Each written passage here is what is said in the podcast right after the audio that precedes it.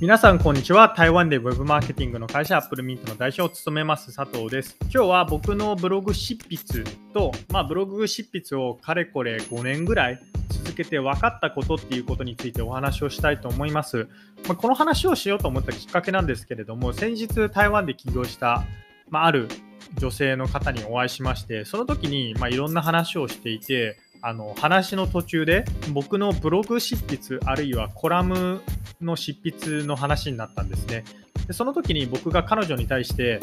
うん、今月にブログはだいたい10本から20本ぐらい書いてるよみたいな話をしたら彼女からあすごいねみたいなあの書くのがめちゃくちゃ好きなんだねみたいな話を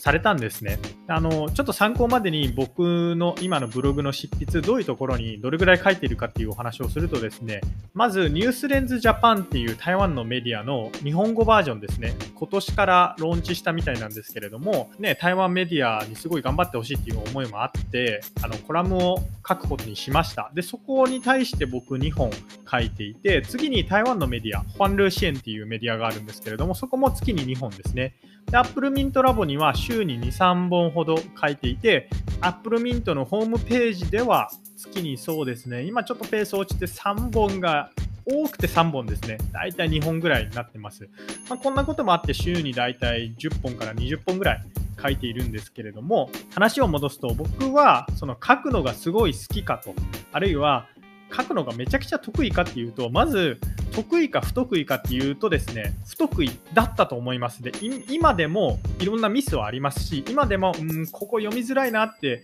あの、ね、読み返すと思うことはありますので、決して得意な方ではないと思います。というかですね、僕実はあの大学は帰国子女枠っていうので、大学に入りまして9月に入学したんですけれどもその時に9月に入学した帰国子女枠の生徒が僕の大学では全員日本語のテストを受けないといけないんですね。日本語のテストを受けて日本語がこう読み書きができるという人は日本語クラスが免除されるんですよ。ただしこの人日本語いまいちだなって思った方は思われた方はごめんなさい思われた人は1年間日本語のクラスを取らないといけなかったりするんですよ。僕その日本語のテストを受けてですねなんと B クラスっていうのに振り分けられました。B クラスっていうのはまあ日本語中級みたいな感じです。ちなみにその当時僕日本語めちゃくちゃ流暢でしたしめちゃくちゃ喋れました。コミュニケーションには全く問題がなかったんですけれども読み書きはダメって判断されて中級を取ったぐらいだったんですよ、まあ、要するに僕の日本語は中学生あるいは高校生レベルぐらいだったっていうことになります。そんなこともあって僕は日本語は得意ではないんですけれども、2017年にですね、僕ブログを書き始めて、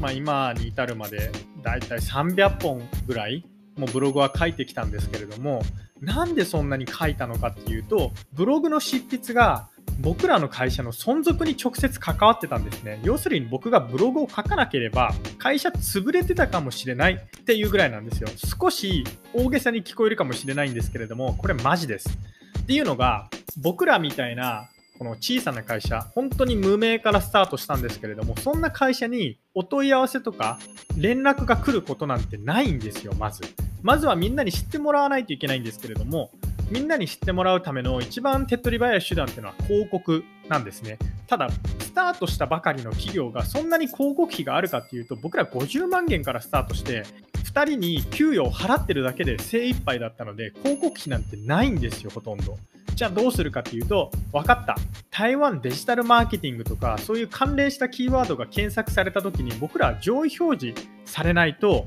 生きていけないなって思ったんですよ。なので僕はまず台湾デジタルマーケティングに関連したキーワードをバーってリストアップしたんですね。まあ、なんか台湾 Facebook 広告とか、台湾 Google 広告、台湾リスティング広告、台湾デジタルマーケティング、台湾マーケティング、台湾プロモーションとか、まあいろいろあるんですけれども、こういったキーワードを狙って SEO っていうのをしたんですね。SEO って何かっていうと、狙ったキーワードで狙ったキーワードが検索された際に上位表示させる施策みたいなことを SEO って言うんですけれども、まあ、この SEO をしました。で現代では SEO をするためにはですね、ブログの執筆とか何らかの書き物をしないといけないんですね。それを知ったんで僕はその時からブログをめちゃくちゃ書き始めたんですよで初期の僕のブログは本当にひどいもんであのあるブログは僕、うん、10回以上は修正しましたね3ヶ月に1回そのブログを見直してうわここ読みにくみたいなうわここ誤字脱字ひどとかそういうのを思いながら10回以上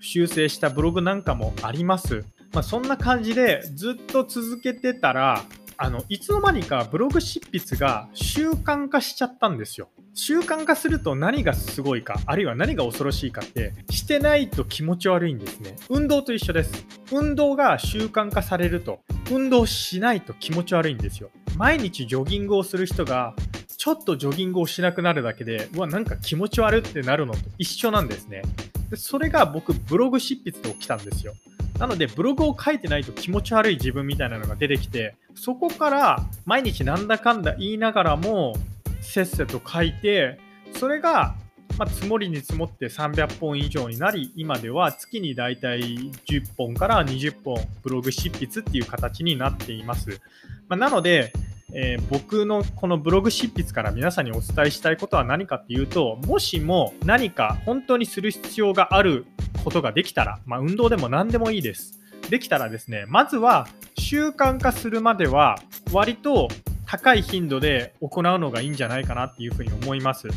例えば、そうですね、運動をしなければいけない。運動をしないと命に関わるみたいな方がいたらですね、最初嫌かもしれないんですけれども、本当に高い頻度で運動をすることをお勧めします。それを半年間ぐらい続けてみてください。そしたら、いつの間にか習慣化してやめれなくなります。そうして僕やめれなくなったらいつの間にかブログを書くことが好きになったんですね。好きになったとはいえまだ不得意っていうのはそこまで解消されていないんですけれども好きにはなりましたのであの本当に習慣化すると強いなって僕は思います以上アップルミント代表佐藤からですねあの僕のブログ執筆と、まあ、なんかその習慣化についてのお話でした。最後までお聴きいただきありがとうございました。それではまた。